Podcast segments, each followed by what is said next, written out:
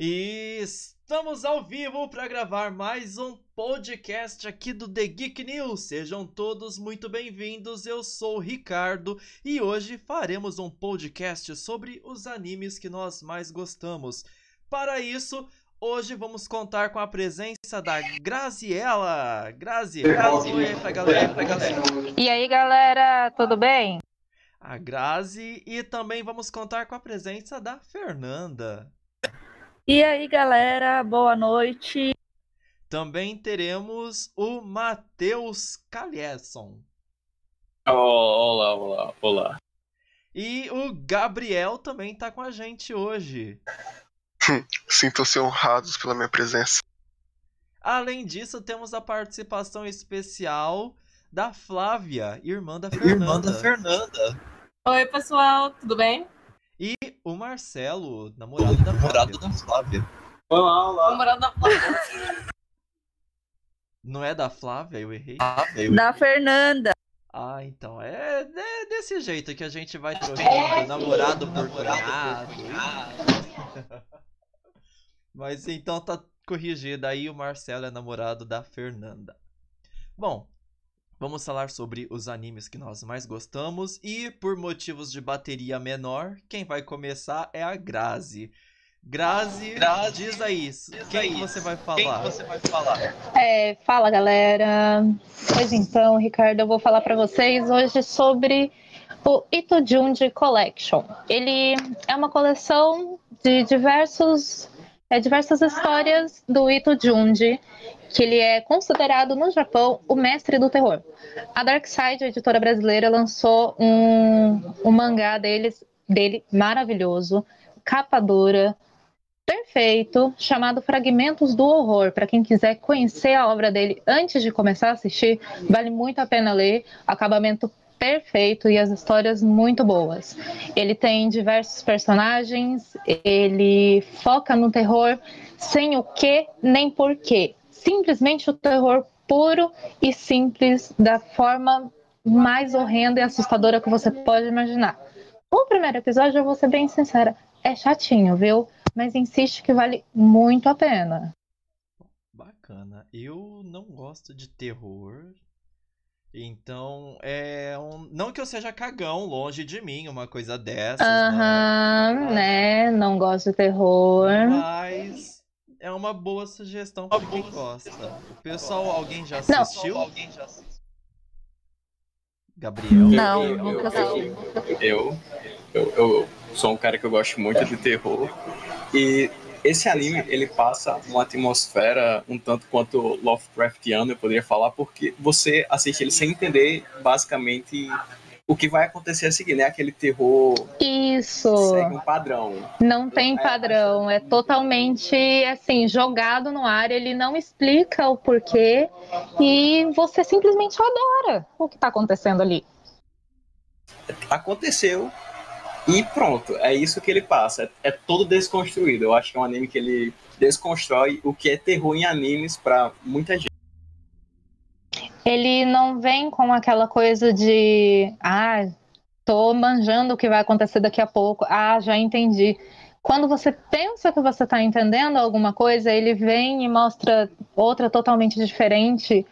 Por exemplo, no episódio das lesmas, que nós estávamos comentando antes a respeito da, da mulher com a lesma saindo pela boca, eu jamais achei que um negócio daquele fosse acontecer. Você vai assistindo, você pensa que é uma coisa, e ele termina outra totalmente diferente. Nossa, então acho que a nossa thumb, ela acabou de dar um spoiler, mas tudo bem. Eu não dei spoiler. Não, você, a imagem que eu tô usando aqui na gravação é justamente a cabeça no galho da árvore com a lesma saindo. Não, não é spoiler. É, é, é legal, gente. Assistam. É um terror assim que é, é diferente desse terror é, ocidental. O terror de lá é uma coisa completamente diferente. Ele mexe com o teu psicológico. Tem os episódios da modelo também, que quando você vê como é a modelo, você fica, meu Deus, como isso é uma modelo. Então vale super a pena. Ah, Bacana. Mais alguém aí já assistiu, além do Matheus? A gente, vocês precisam ter um pouquinho de bom gosto também, né? Assim, em nome da gente sozinha. É... Vamos lá, faça companhia para eu e o Matheus. O pessoal deve ter medo. Ao contrário de mim, que não assisto porque eu não gosto de terror. Mas. Aham, uhum, não gosto de terror. Isso pra mim é conversa. Mas bacana, tá aí a dica. É... Repete o nome do anime para quem quiser assistir. É o Ito Junji Collection. São, se eu não me engano, três episódios. Todos eles curtinhos. Cada um deles tem duas histórias. Vale muito a pena, viu? Tá ótimo. Tá aí a recomendação da Grazi dos anime, animes que nós gostamos. Ito Junji.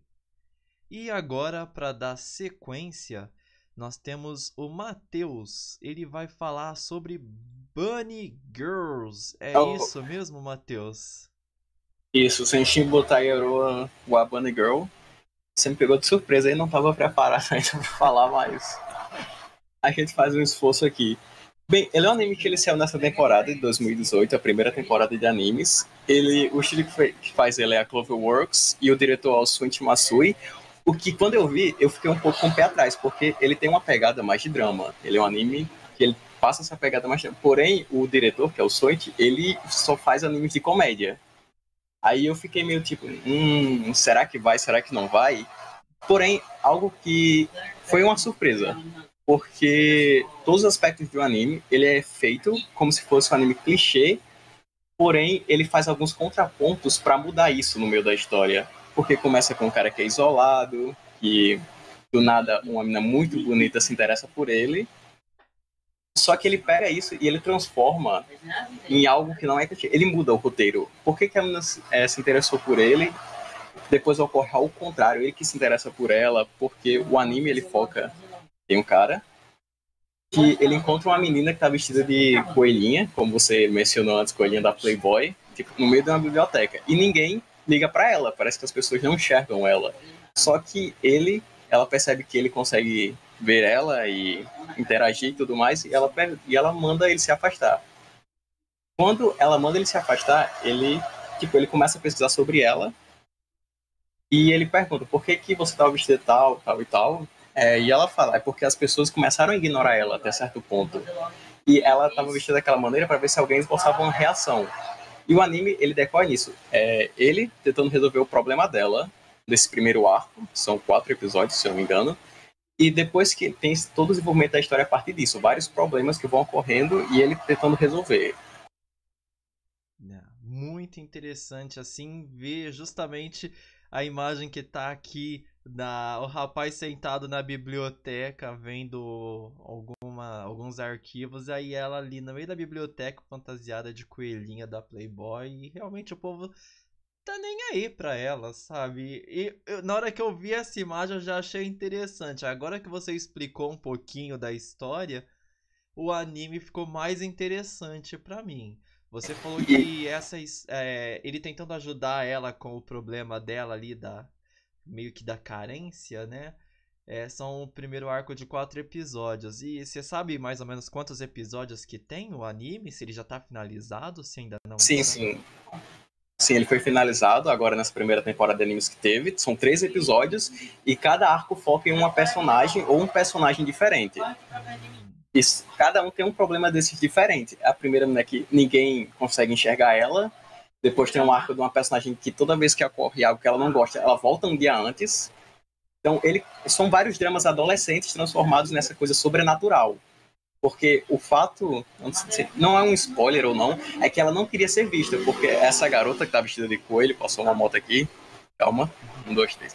Essa garota que tá vestida de coelho, ela era uma atriz. Só que toda essa atenção que davam a ela acabou sufocando ela. Então ela queria que as pessoas dessem menos atenção, menos atenção. Então, cada vez foram dando menos e menos até que as, as pessoas passaram a ignorar ela. Foi a mesma coisa que aconteceu. Há um drama adolescente na segunda personagem. Então, o anime ele pega esses dramas e transforma nesse arco de coisa sobrenatural. Não. E rápido que eu falo bastante é que o personagem protagonista, que é o Sakuta, ele não é aquele típico personagem vemos que é um personagem passivo. Ele aceita muita coisa. Eu percebo isso em vários animes que eu assisto, o personagem principal sempre é passivo. Ele reage mais do que ele ativamente faz a coisa acontecer. E esse personagem não, ele fala o que ele tá pensando, ele é muito ativo, ele faz as coisas ocorrendo do jeito que ele quer. E é algo, uma característica que normalmente não se vê nos animes. Que legal. É, então ele não chega a ser um anti-herói, mas ele é um anti. meio que anti-clichê. Isso daí é bacana. É, exatamente nessa pegada ele. Legal. E. Faz... Pode, pode completar. Não, é, tipo, é muito interessante porque normalmente os autores eles não gostam de trabalhar com esse tipo de personagem porque é muito mais fácil você se identificar ou você se pôr no lugar de um personagem passivo do que de um personagem ativo. Muitas pessoas não gostam. Elas acham que essas pessoas que fazem acontecer, às vezes, sei lá, elas incomodam ou você acaba criando uma antipatia. É, realmente. E alguém aí já assistiu esse anime antes? Gabriel, quer comentar? Mano, esse anime é muito bom, cara. Recomendo. Ganhou o coração de todo mundo quando o cara falou que coelhinho da Playboy. é, realmente foi ver ali não tinha muito o que pensar, né? É isso mesmo. É aquele famoso desfaz a primeira imagem, né? Mas falando sério, o anime não é eti não, não se preocupem. De tipo, sua mãe tá passando e ter dois caras se pegando. O anime não é assim, não. Relaxem. É, não vai ter tetas balançando antigravitacionalmente. Te love who, manda beijos. Ah, então, repete aí o nome desse anime para quem tiver interesse e quiser assistir. Senshu Buta Yaro wa Bunny Girl ou Bunny Girl para os mais íntimos, tá? Eu só muito, muito mais isso fácil. no Google e achei de primeira. Só cuidado com a Bunny Girl que você acha no meio dessas é, suas pesquisas. É, isso. Eu não achei só o anime, tá? Quando eu pesquisei só por Bunny Girl, mas o anime tava lá. uh, vamos pro próximo aqui. Então, só para acertar aqui a ordem, o próximo que vai comentar vai ser o Gabriel. E logo depois do Gabriel, vamos convidar a Flávia, tá ok? Então, Flavinha vai se preparando para sua estreia no nosso podcast, enquanto o Gabriel vai falar aqui do Angel Beats. Beast, sei lá. Gabriel, com você. Tá, cara, primeiramente é Angel Beats, não Beats. Não tem nada de sacanagem. Graças a Deus. O, o anime é do Pay Works, que tipo, é um estúdio muito competente, cara. Ele tem três episódios, dois OVAs, ele é de 2010. E, seguinte, o autor que faz ele é o Jun Maeda, né? Eu sempre falo que eu não tenho ninguém como meu ídolo, mas, cara, se tivesse alguém seria esse cara, porque toda a obra que ele faz é incrível. O anime, tipo, ele começa, né, com o protagonista acordando no meio, tipo, no campo de uma escola, um colégio, e ele se depara com uma garota com uma sniper, né, um puta de um rifle apontado para uma garotinha inocente que tá no campo de futebol, se não me engano. Uma outra parte do campo da escola, né? E aí, tipo, ele só fica, what the fuck, o que tá acontecendo aqui? Aí ele pergunta para ela, né, o que ela tá fazendo com o rifle apontado. Aí ela conta que, na verdade, ele tá morto. E por isso ele não se lembra o que aconteceu, que é normal as pessoas bater a cabeça quando elas morrem, por conta disso acaba perdendo. Ele duvida e vai falar com a garota lá, né, que tá no campo. Ele fala isso, ele pede para ela provar que ele tá morto. para provar isso, tipo, ela rasga o cara no meio. Nossa. Embora isso aconteça, o anime não é muito violento, não, tá? É só coisa do primeiro episódio.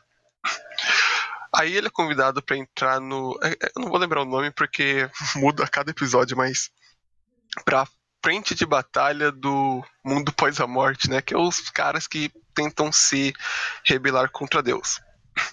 Qual que é a parada? Ali é tipo uma escola onde só tem adolescentes, mais ou menos, nessa faixa, que e todo mundo tá morto. Não vou falar por que, que eles estão ali, porque seria um puta de um spoiler. Mas, cara, a história se desenvolve muito bem, a relação dos personagens, todo mundo ali tem uma história triste pra caramba.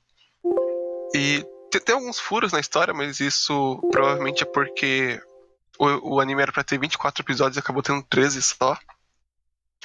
E, cara, não tem muito o que falar não. O anime é fantástico, assim. Quem quiser assistir, é super recomendo, velho. É maravilhoso. Beleza, porque só agora que eu consegui colocar a imagem dele aqui, tá? Porque eu não sei o que, que tá acontecendo, mas acabei de colocar aqui a imagem dele, o Angel Beats. Eu acho que espero que seja a imagem. Na hora que o podcast for ao ar, você vai poder dizer se é ou não. Beleza. Só detalhe que esse anime tem a melhor trilha sonora que eu já vi na minha vida, cara. Eu baixei todas as músicas. Ah, já. Melhor que a do Death Note? Cara, dá de 10, É. na moral. É porque Death Note só tem uma música boa, né? Que é a Law of Solomons mais. Ah, eu gosto da Indie. A Indie, então, é, realmente, tem só duas músicas boas. Mas não estamos falando de Death Note, estamos falando aqui do Angel Beats e quero saber se mais alguém além do Gabriel já assistiu esse anime. Eu, eu, eu. Gente, É, Matheus e parece que Gabriel já assistiram tudo, olha. Parece, parece que a gente assistiu muita coisa. Mas algo que só fala sobre esse anime, que ele é um anime triste. Tipo, primeira coisa que, quando você pesquisa Angel Beats, vai cair um monte de coisa. Anime triste. Eu não acho que ele seja um anime triste. Eu acho que ele é um pouco diferente das obras que nós estamos acostumados aqui no Ocidente. No Ocidente a gente é sempre acostumado com tudo dando certo no final, com, sei lá, tendo algum motivo maior para as coisas darem certo. E Angel Beats ele mostra que é uma aleatoriedade. Algo pode dar muito certo, como algo pode dar muito errado. E é um algo que eu gosto muito do anime, é exatamente isso. Entendi. Ou seja, ele é meio que um The Walking Dead da vida, né? Tem episódios que pode dar tudo muito certo, tem episódios que não dá nada certo. Ah, a comparação foi meio bosta, mas é mais ou menos isso. É, né? Porque assim, The Walking Dead realmente, quando ele tem os seus furos de roteiro, é aqueles episódios que tudo dá muito certo ou que de repente tudo dá muito errado, né? E isso me irrita profundamente. Mas no o anime ele parece que mostra que é mais é, casualidade. Posso fazer uma pergunta aqui pro Gabriel. Será que Angel Beats seria o Watchmen dos animes? O Watchmen dos animes? Como assim o Watchmen dos animes? Você se refere ao filme? Isso, isso, isso. Porque o Watchmen, no meu ver, ele foi o primeiro anime, o primeiro filme que ele quebrou esse clichê de heróis, até porque ele veio muito antes. Ele construiu ali algo que a gente não esperaria de uma história de heróis. Pelo menos pra mim, na época que eu assisti Angel Beats, ele fez isso. Ele quebrou o que eu esperaria de um anime. Olha, eu acho que não, porque antes de Angel Beats, se eu não me engano, teve Clannad, né? E Clannad também era do Jumaeda, e eles tinham mais ou menos essa mesma pegada. A diferença é que Angel Beats, ele tem uma parte, assim, um pouco mais violenta. Não chega a ser um anime violento, mas ele tem essa parte um pouco mais violenta, e ele também tem uma parte bem mais comédia no meio. Hum, eu não assisti, É, ele consegue. então eu tô aqui só no estilo Glória Pérez. É, Assiste, só tem três essa- episódios, assiste. consegue bem fazer essa dualidade entre o que seria alguns extremos, que seria a grande comédia e uma parte com muita ação, é, pancadaria e tudo mais.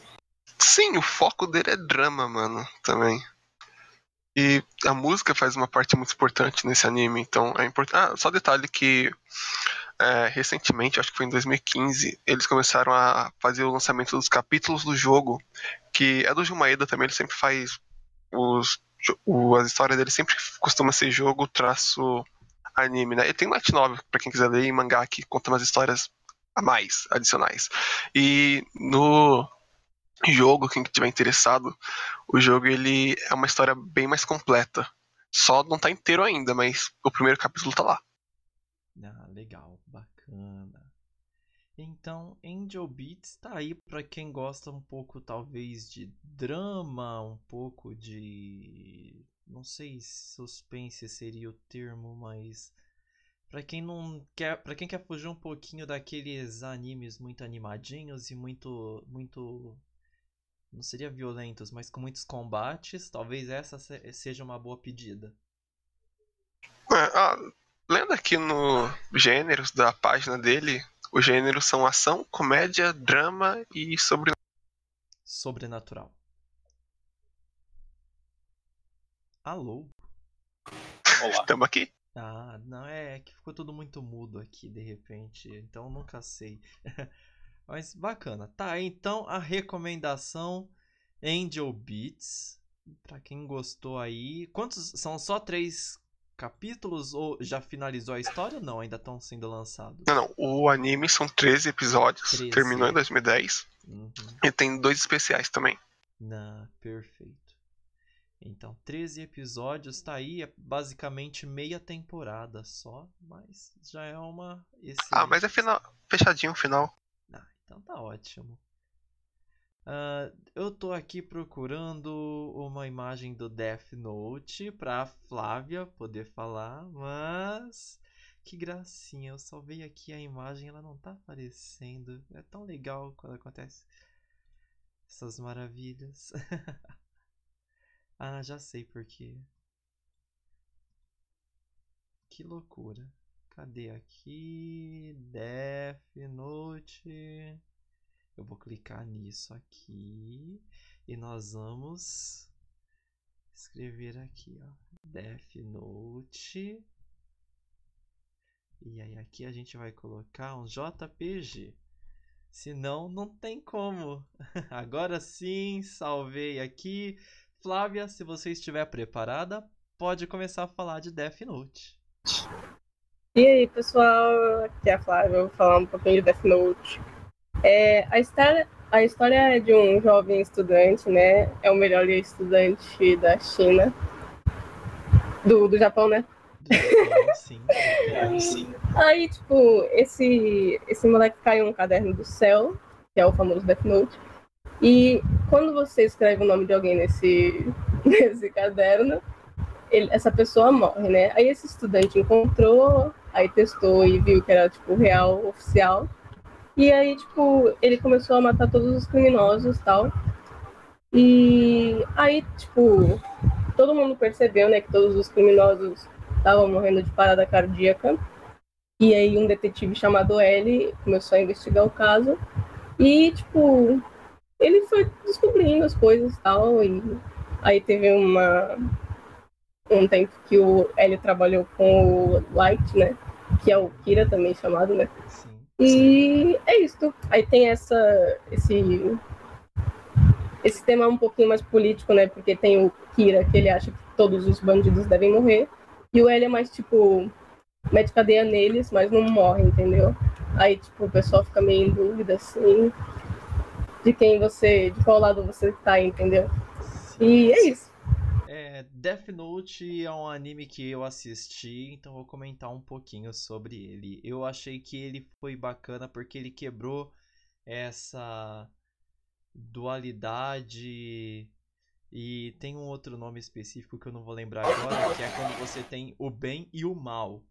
E ele mostra pra gente que é tudo questão de perspectiva, é, o bem e o mal. Por exemplo, que nem ela falou, o Kira, ele, o Lightning, na, na verdade, né? Ele era um rapazinho ali, super CDF. E ele, quando descobriu os poderes desse caderno, ele quis fazer o bem. E como que ele quis fazer o bem? Matando os bandidos. É, porém, o... essa questão de matar bandido é algo meio medieval, né? Meio antissocial. E a polícia começou a ficar preocupada porque quando você está matando um bandido, você está cometendo outro homicídio e a justiça e a polícia quer evitar que novos homicídios aconteçam. Então começa a ter essa preocupação de descobrir quem que está por trás de todos esse, dessa onda de homicídios. E a gente vai vendo que às vezes a pessoa acaba caindo em conflitos éticos por escolhas que ela faz e o anime trata muito isso. Eu acho muito bacana é, a primeira parte, né, quando tem muitos conflitos intelectuais ali, uma perseguição, toda uma jogada muito estratégica.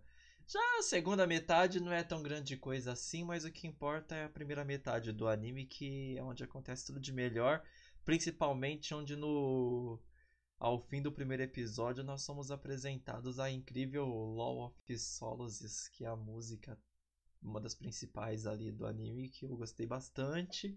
Eu já falei muito, mas alguém já assistiu que queira comentar?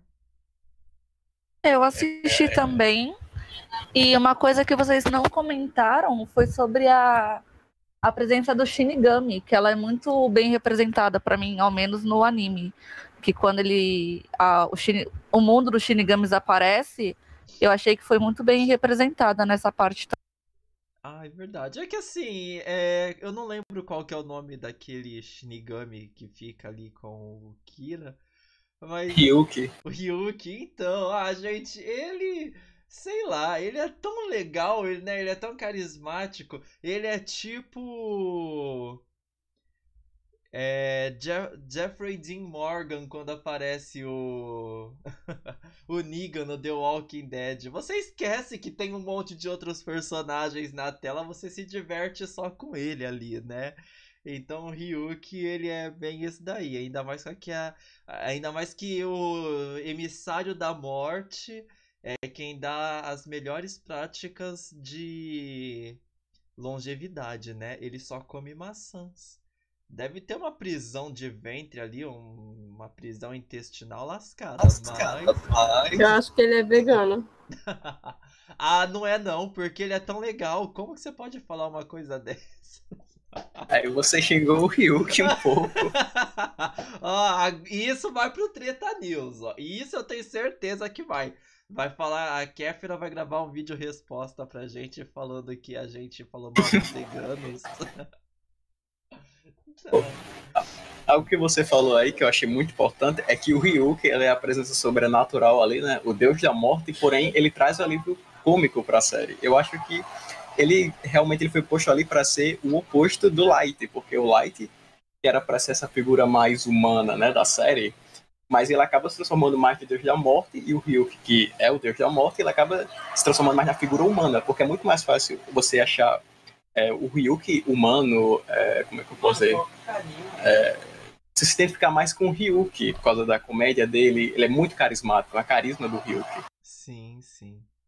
Mesmo na dublagem, mesmo na versão dublada, ele é muito. tem muita personalidade, né? Agora o Light não, ele ele é uma pessoa ali meio que obstinada, dedicada a seus projetos e meio que robótico, né? Ele tem uma ele tem a personagem personalidade dele que é pouco expressiva assim, no sentido de é, sentimentos e fez afeições, né? Ele é meio manipulador. Oh, oh. E também depois que ele pegou o Death Note, né, para ele, subiu totalmente a cabeça. Exato.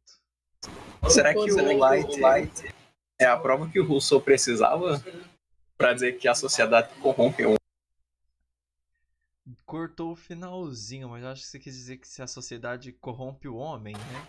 Isso, o Light seria a prova que o Rousseau precisa para provar a teoria dele? Olha, se não fosse ali uma personagem de uma ficção, eu acho que seria sim essa prova, mas é, sabemos que não, deve ter alguma inspiração por trás dele, né? Ninguém ia criar uma personagem assim simplesmente do nada. Mas é. Só faltou mesmo o Rousseau ter encontrado uma espécime assim. Mas de resto, é bem uma. Se não, se não chega a ser uma prova, um reforço, né? Pra essa teoria, para os argumentos dele. É, não sei se eu posso falar, que eu, eu falo muito, mas no último adentro, o Ryuk é tão bom personagem que nem naquele filme a adaptação da Netflix, que ninguém usa falar, conseguiram estragar ele. O filme é horrível.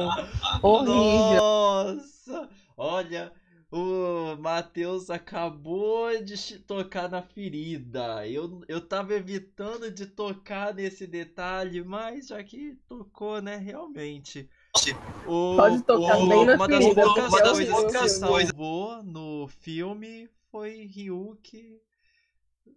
Porque de resto era cagar soluções milagrosas e pouco engenhosas e só, né? E acabou o filme.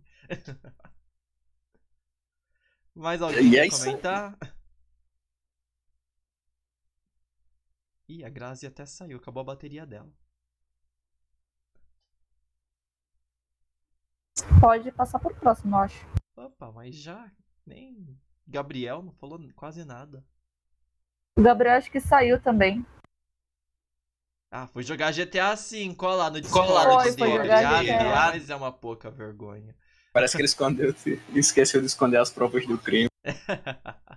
Vai ter que passar no RH depois. Beleza. Então, eu vou falar agora do Yu Yu Hakusho e depois o Marcelo fala de Sword Art e aí encerramos com chave de ouro da Fer falando sobre o Castlevania, tá ok?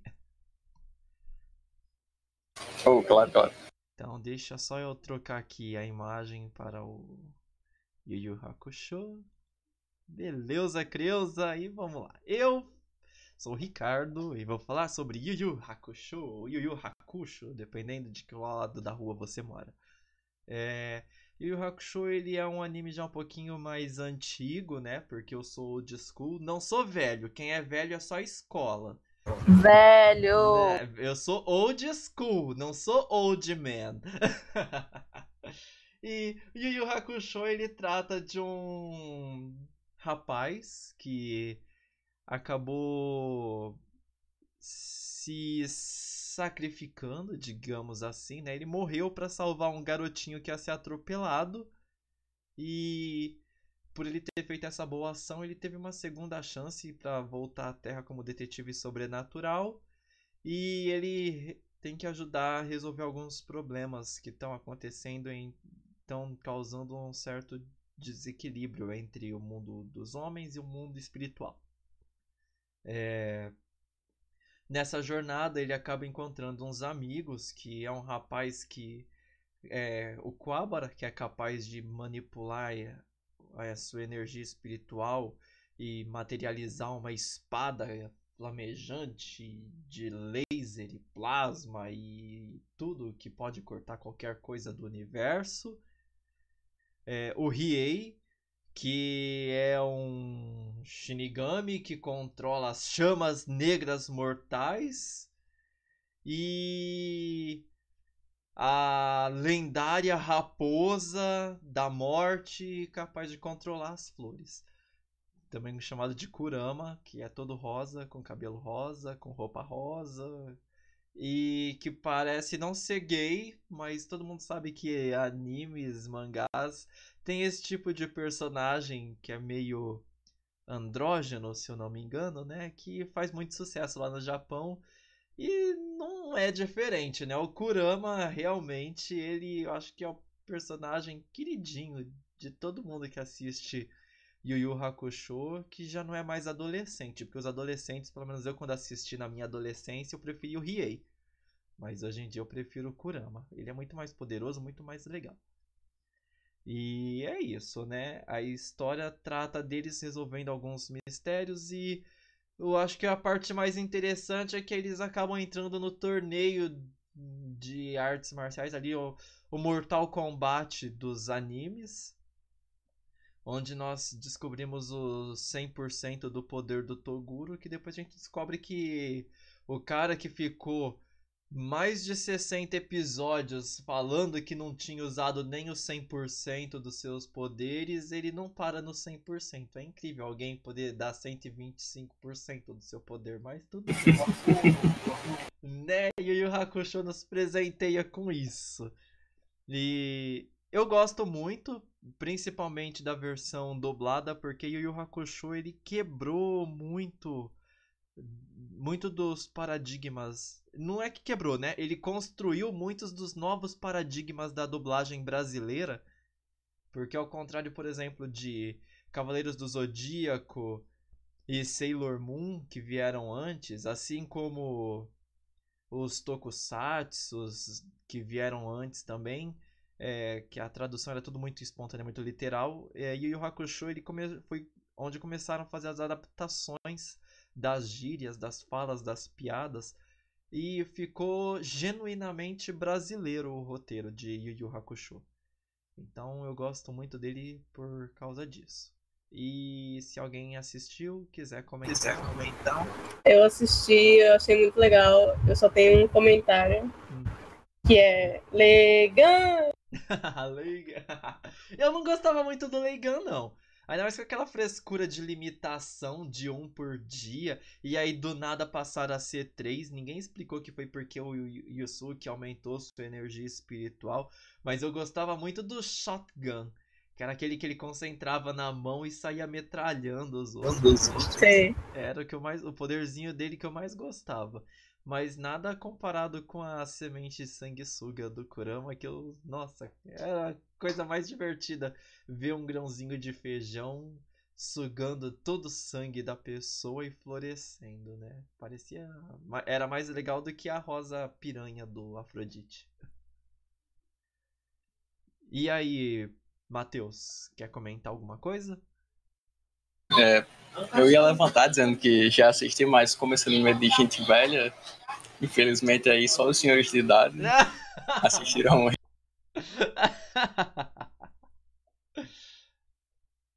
mas, brincadeiras à parte, Yu Yu Hakusho é dublagem, né? Não tem como você separar Yu Yu Hakusho da bela adaptação de dublagem que eles fizeram. E ele tem aquilo que todo toda criança gosta, né? É porradaria e piada boa. É exatamente isso que dá para definir o Hakusho. É, e o Hakusho tem é, esse diferencial da dublagem realmente é um extra para quem gosta de anime e eu acho que assim ele é um dos poucos que dá para dizer que a dublagem não ficou uma porcaria comparado com a original. Com certeza. Até acredito, faço um adendo, que o Hakusho dublado, se fosse apresentado para os japoneses, ele ia escolher essa versão do que é o né? É... Yu Yu Hakusho, ele é o ele tá pros nossos animes, assim como DuckTales está pros desenhos, os cartoons. Porque a introdução da, do DuckTales e a dublagem do DuckTales aqui no Brasil é muito melhor do que a versão original americana, principalmente a intro, né? Aquela intro americana, ela é meio triste assim, ela é meio chatinha. É mais ou menos que nem aquela, aquele filme O Guarda-Costas, quando eles estão no bar country e aí estão lá cantando I Will Always Love You na versão country. E aí, felizmente, a Whitney Houston foi lá e transformou no sucesso que nós temos hoje. ah, a gente falando assim, daqui a pouco, nos comentários aí do, post, do podcast, vai chegar o famoso Otaku Cult, né? Vocês estão difamando minha obra e o Rock Show Legendado é muito melhor. é, pois é, realmente tem pessoas que ainda por querer se achar mais cult ali, vai realmente fazer esse tipo de comentário. Mas é a opinião. Vamos respeitar a opinião de todos. Tem pessoas que gostam. Eu, por exemplo, eu gosto muito do Dragon Ball Super legendado. Mas o Dragon Ball Z, principalmente a saga de Cell, eu prefiro a dublada brasileira. É, Dragon Ball, assim, não cai muito nos meus gostos. Não, é, não não tem como você negar que é muito mais divertido você estar tá assistindo Dragon Ball e aí você ouvir todo mundo gritando Satan, Satan, é mais legal do que Hercules, Hercules. É, até a mãe também acha isso, né? Até umas tapas, quem sabe, ela vai gostar. Né? Ah. Bom, então Ninguém tem mais nada para comentar aqui sobre o Yu Yu Hakusho, então Yu Yu Hakusho tá aí, é um anime longo, são mais de 100 episódios, tá? Então você não vai conseguir maratonar ele num fim de semana, mas dá para assistir aí sim ao longo de uma semana se maratonar, ou não recomendo que faça isso, né? Recomendo que assista ali uns 6 a 8 episódios por dia, que vai dar bom. E agora a Fernanda vai falar sobre. Não, o Marcelo vai falar sobre Sword Art. Ai, desculpem ter espirrado. Mas eu vou espirrar, mas eu vou espirrar de novo. Saúde. Amém. Obrigado. Amém. E Obrigado. Agora, e agora Marcelo falando de Sword Marcelo Art falando de Sword Art para vocês. Sou eu. É... Sword Art ele é um jogo, ele é um anime que se passa dentro de um jogo. O protagonista ele foi um beta tester desse jogo e isso mais para frente causou bastante problema para ele dentro do anime. Ele as pessoas que compraram esse esse jogo, eles receberam na sua casa um óculos de realidade virtual chamado Nevergear, onde ele estimula os cinco sentidos da pessoa que está utilizando ele. Ele entra pela primeira vez no jogo com muitas outras, muitos outros adolescentes, muitas outras pessoas no, no Japão. E nesse mesmo dia, o desenvolvedor desse jogo dá uma notícia para eles que eles estão presos dentro desse jogo. E se qualquer pessoa do lado externo tentasse retirar o Nevergear deles, eles iriam morrer com uma descarga elétrica direto no, no cérebro dessas pessoas. A partir dali gera um tumulto muito grande.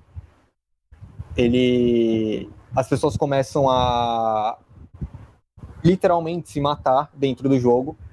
E quando elas fizeram isso, elas também morriam no, na vida real. Então, quando uma pessoa morria no jogo, ela morria na vida real, e se retirasse o Nevergear, eles iam morrer. Então, muita gente morreu também porque os pais ficavam preocupados e acabaram retirando o Nevergear. Muitos foram encaminhados para o hospital, inclusive o personagem principal, para poder se manter, né? Alimentação e saúde. É, ele, se, ele é um jogo, o Sword Art Online é um jogo de um MMO, é um RPG online, e então as, os personagens têm que subir níveis, eles têm que alcançar um poder cada vez maior para conseguir passar os desafios. E a proposta do desenvolvedor é que quando alguém chegasse no último nível, ele iria liberar para que todos saíssem do jogo. Sword Art ele vai passando o enredo dele dessa forma, com o personagem principal sempre ganhando cada vez mais poder e ajudando outros jogadores a avançar os níveis, até que o Sword Art ele deixa de ser um pouco esse lado de ação e ele se torna um pouco mais romance, quando o personagem principal se acaba se apaixonando por uma outra garota que estava dentro do jogo. E eles resolvem viver junto dentro do jogo. Eles compram uma casa lá e resolvem viver e desistem de tentar sair de lá, de certa forma. Até que ele descobre que a guilda onde ele estava, do grupo de pessoas, o líder dessa guilda era o desenvolvedor desse jogo. E então ele desafia esse, o desenvolvedor e consegue liberar todo mundo de dentro desse jogo quando ele descobre, quando ele consegue derrotar o desenvolvedor. E basicamente o Sword Art ele é isso, foi um dos animes que eu vi que eu gostei bastante. É, apesar dele sair um pouco desse lado de ação e ele entrar mais num romance, eu gostei bastante dele pela forma como desenrola a história, pela forma como eles conseguem alcançar esse objetivo. Ah, é, eu já tinha visto na Netflix esse anime, mas eu nunca assisti. Eu tenho vontade e justamente porque eu já ouvi falar do jogo Sword Art Online, eu já até acho que eu cheguei a criar uma conta, mas na época eu jogava em Lan House e acabei jogando muito pouco. Mas parece bem interessante a história. E agora eu entendi um pouco mais, porque eu sabia que ah, o personagem entrou no universo do jogo. E agora que eu sei que, ah, não foi só entrar no universo do jogo, ele ficou muito tempo lá, porque precisou até ficar internado no hospital para poder manter as condições mínimas de sobrevivência. Achei bem interessante a história, assim, é um pouco mais complexa do que aparenta quando você pergunta para alguém: "Ah, já assistiu Sword Art?" "Ah, já, é o anime que o carinha entrou no jogo e ficou lá." Então é uma história mais complexa, uma história mais, complexa, parece mais divertida. Sim, tanto que o, o fato dele ser um dos beta testers desse jogo é, causou para ele um problema social dentro do jogo, onde os outros players, as outras pessoas que estavam lá dentro, é, excluíam ele de certa forma. Então ele sempre era meio que excluído dos grupos quando ia derrotar um chefe, ia subir o um nível do, daquele jogo. e chegaram até a exigir que ele Que ele. para que ele conseguisse, para que as pessoas tivessem meio que aquele acesso que ele teve antecipado e essas outras Tá falhando um pouco aí o seu. o seu microfone. Hum, desculpa, deu uma falhada. Até onde vocês escutaram? É. Vamos voltar da parte que Vamos as, voltar da parte as que pessoas queriam. as pessoas queriam achando achando vantagem ruim que ele teve vantagem do acesso antecipado. Ah, sim. Ele, as pessoas não gostaram disso, pelo fato justamente por ele conhecer mais do jogo do que as- essas outras pessoas, e chegaram até a exigir que o, as conquistas dele, os itens que ele conseguisse dentro do daquele jogo, fosse doada para as pessoas para que meio que deixasse igual o nível que essas pessoas tinham comparado a ele porque ele tinha um acesso maior, ele conhecia mais do jogo, e isso gerou um problema social muito grande para ele. Hum, entendi. É, realmente. Beta tester basicamente é como os japoneses jogando Pokémon aqui no Brasil, né? Eles costumam ter um acesso um pouquinho antecipado. E mais alguém aí já assistiu que quer comentar alguma coisa sobre Sword Art? Então, rolar novamente. Vamos lá, Matheus. O Sword Online ele faz algo muito legal, que ele começa muito frenético e depois ele dá uma calmaria, como o cara aí falou, que Marcelo. não lembro o seu nome, desculpa, Marcelo. É, e isso, ele captura aquelas pessoas que gostam muito só de batalha, porque você passa a se importar nos primeiros episódios pela batalha dos protagonistas. Você cria uma relação com ele, e quando ele começa a diminuir o nível, você, mesmo você percebendo, ah, não vai ter mais tanta luta, você começou a se importar tanto com aqueles personagens que você quer saber o que, é que vai acontecer com eles, o que, é que vai acontecer pós, depois. E isso é o sentimento que o anime passa. Você sempre quer saber se os protagonistas vão querer, vão conseguir ou não escapar.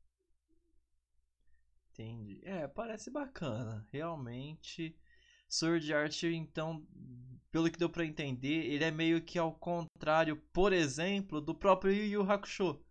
Que Yu Yu Hakusho começa mais numa trama ali, no envolvimento estratégico, uma coisa meio parada, meio chata.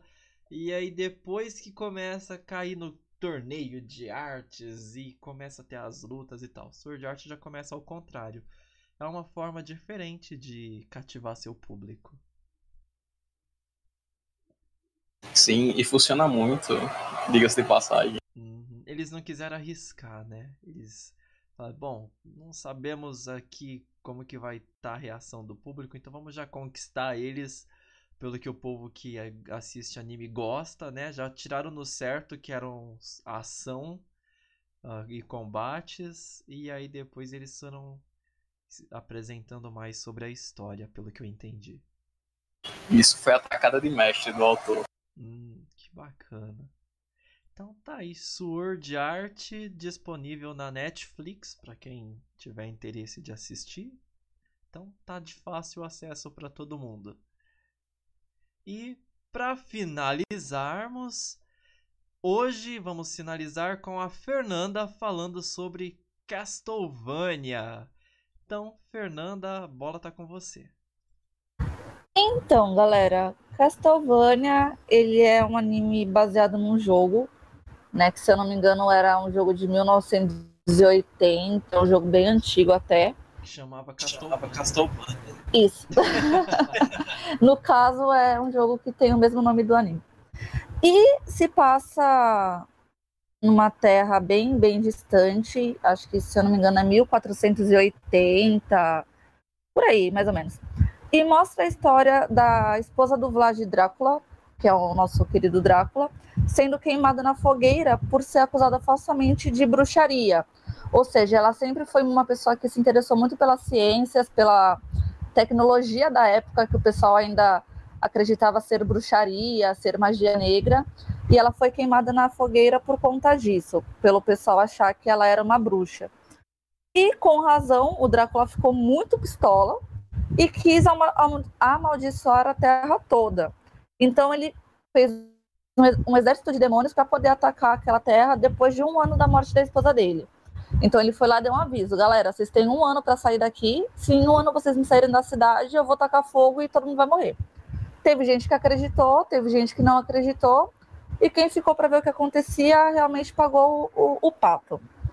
E como é que rola a trama? O... Tem uma família de. Não sei se eu posso dizer guerreiros, mas eles eram lutadores, eu não sei o termo certo para utilizar, mas era a família de Belmonte. Né? E o Trevor era o último descendente dessa família, porque toda a família dele tinha sido é, extinta, assassinada, e ele era o último descendente. Então, os religiosos dessa terra foram atrás dele para pedir ajuda, para tirar os demônios da, da cidade dele. E nesse meio termo ele encontra um, um mago, né, que é a Saifa. E os dois juntos vão tentar descobrir como é que eles vão destruir o Drácula e tirar os demônios da, das cidades, porque eles vão avançando, né? Conforme eles extinguem, extinguem uma cidade, eles avançam para outra e assim sucessivamente. E nesse meio termo eles descobrem que eles precisam de uma pessoa para poder matar o Drácula. E essa pessoa nada é do que o filho do Drácula com a mulher dele que tinha sido queimada, o Alucard. E particularmente eu achei um anime muito bom. Eu não sou muito fã de animes, mas poucos que eu assisti, esse foi um anime muito bom.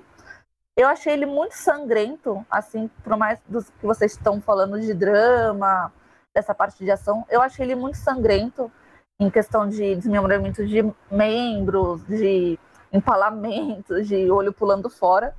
Eu achei bem legal, achei a, a imagem dele, a, a fotografia dele muito boa. E é um anime super curtinho, se eu não me engano, tem duas temporadas e foi renovada para a terceira. E é, cada temporada acho que tem 12 episódios, dá para maratonar no final de semana. E particularmente, como eu não sou tão fã de anime, eu gostei e acredito que quem não seja tão fã vai gostar também por não ter essa pegada mais de anime tradicional que tem, mas por ter essa essa pegada mais de como é que eu posso dizer? De ação, de de desenho animado do que de anime. Não sei se ficou bem claro para entender. Mas na minha opinião, achei o anime muito, muito legal. Que bacana. Alguém aí já assistiu? Quer comentar?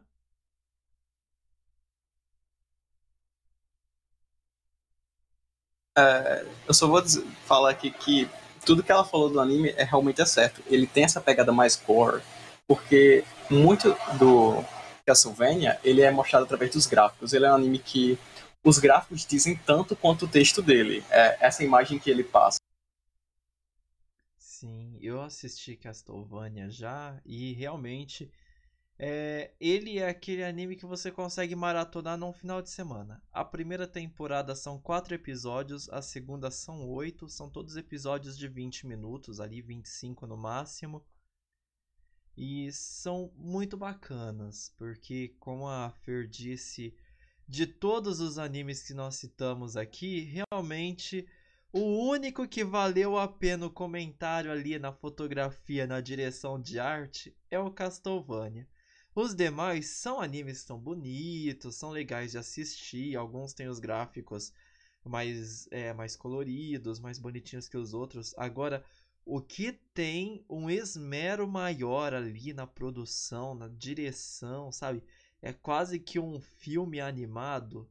É o Castlevania. Ele tem toda uma preocupação, a direção de arte, para ambientação a fotografia, a colorimetrização, colorimetrização é de cabelo.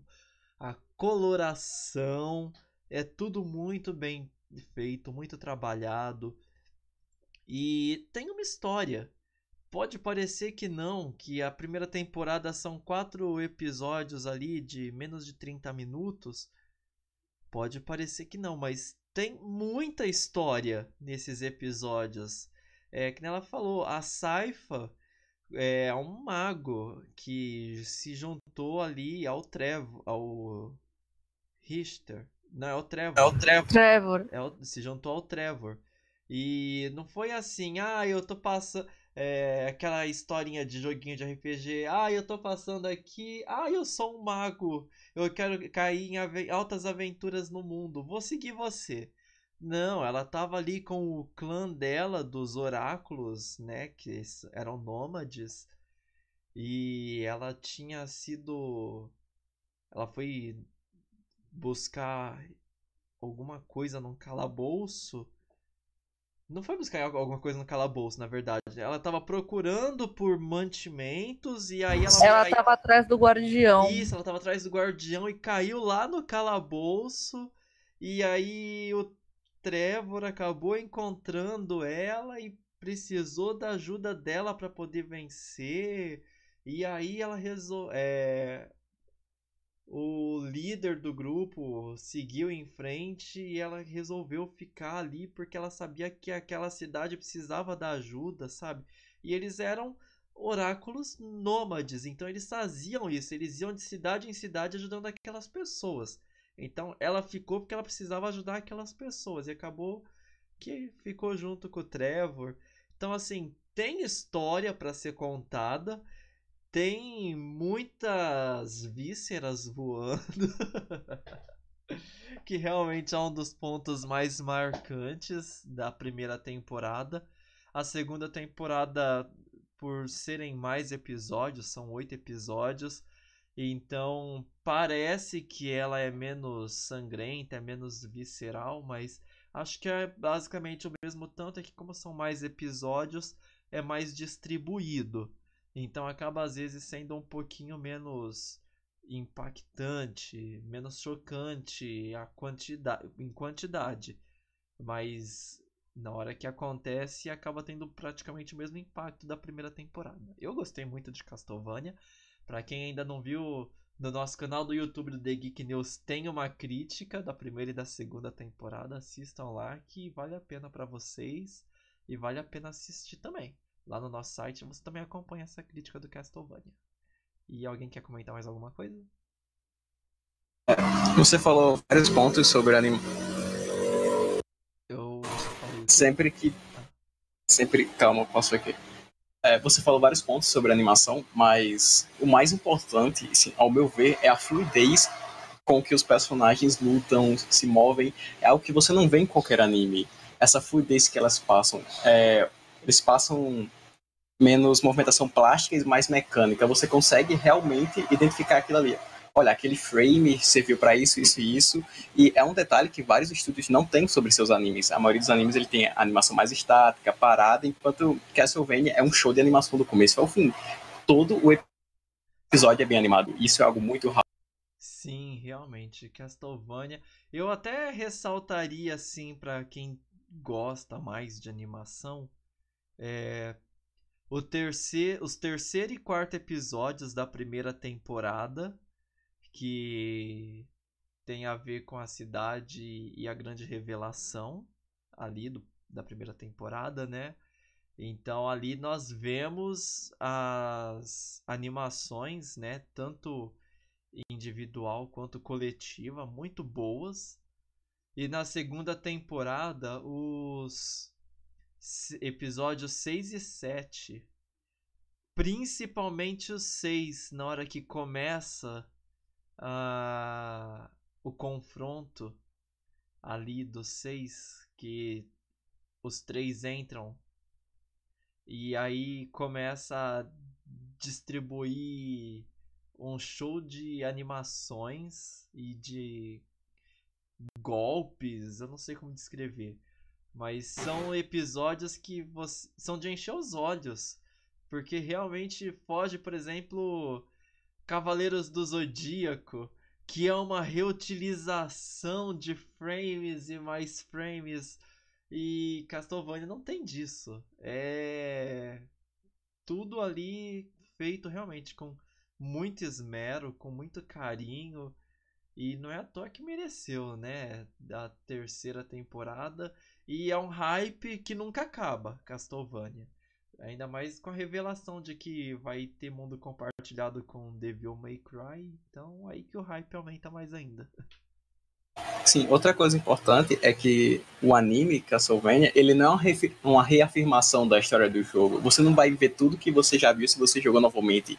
É, os diretores, eles mudam muitos pontos da história, mas não são mudanças ruins. Eles fazem exatamente isso para que você, mesmo tendo jogado, mesmo tendo lido HQs, mangás previamente, você consiga ter o impacto de várias revelações, que podem ser muitas vezes as mesmas, mas são feitas de forma diferente, que é muito legal essa pegada na história dela.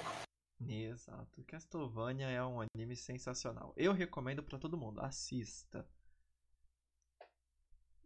E é isso aí, galera. Alguém quer comentar mais alguma coisa? Quer comentar sobre alguma coisa sobre algum dos outros animes que nós já falamos?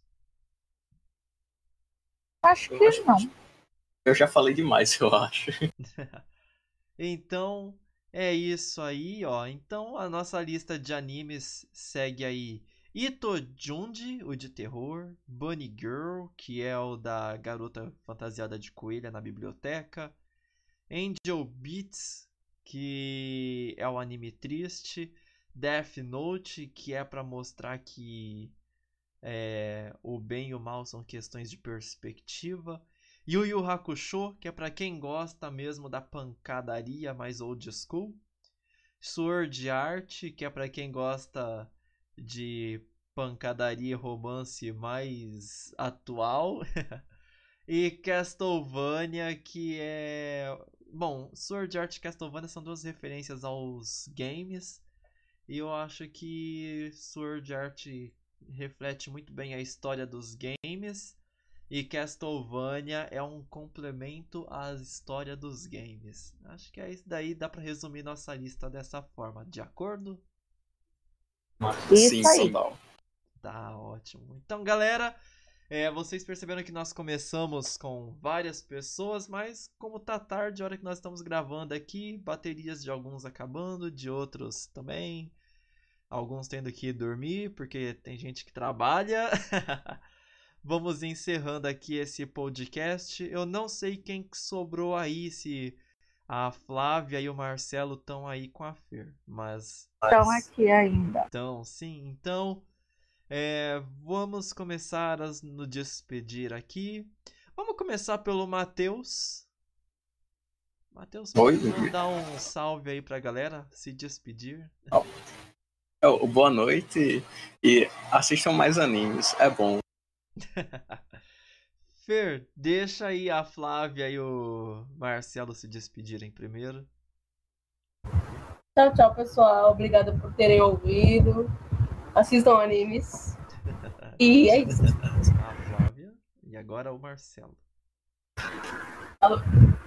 Tchau, tchau, pessoal. É, brigadão aí pela participação. Gosto muito de participar desse tipo de coisa. Acho bem bacana. É, é uma coisa diferente. É muito legal. É, assistam animes. Muitas pessoas não gostam, tem um certo preconceito, mas quando você começa a ver, você entra na história é como se fosse uma série só que animada. Então, assistam animes, é legal. Valeu! Fer, seu tchau! Tchau, tchau, galera! É, não vou falar para vocês assistirem animes, porque eu não assisto animes, então assiste quem quiser, quem não assistir também não assiste. E boa noite e um beijo, galera. Boa noite, tchau. É isso aí. Eu vou seguir com a Fer. Não vou recomendar que. Não vou falar pra vocês assistam animes, apesar que eu assisto. Mas independente de você gostar, de não gostar, de assistir ou não, você não pode deixar de continuar assistindo nossos podcasts do The Geek News. Não pode deixar de assistir nossos stories lá no Instagram, de acompanhar nosso site, nossas redes sociais. É sempre um prazer estar aqui produzindo conteúdo para vocês, pessoal. E Deixem nos comentários outros assuntos que vocês querem que nós abordemos futuramente. E é lógico, as, os nossos podcasts sobre animes não vão terminar por aqui, tá ok? Então, esse foi só o primeiro. Quem sabe na semana que vem volta aí com mais Dragon Ball, Cavaleiros do Zodíaco, as Guerreiras Mágicas de Rei Art. Por que não? Deixa aí nos comentários o que vocês querem que nós falemos, que nós vamos produzir novos conteúdos para vocês muito em breve. Foi um prazer estar com vocês. Aqui é o Ricardo e um beijo para quem é de beijo, um abraço para quem é de abraço e se você não é de beijo nem de abraço, um high five, um aperto de mão E até a próxima. Tchau, tchau. Tchau!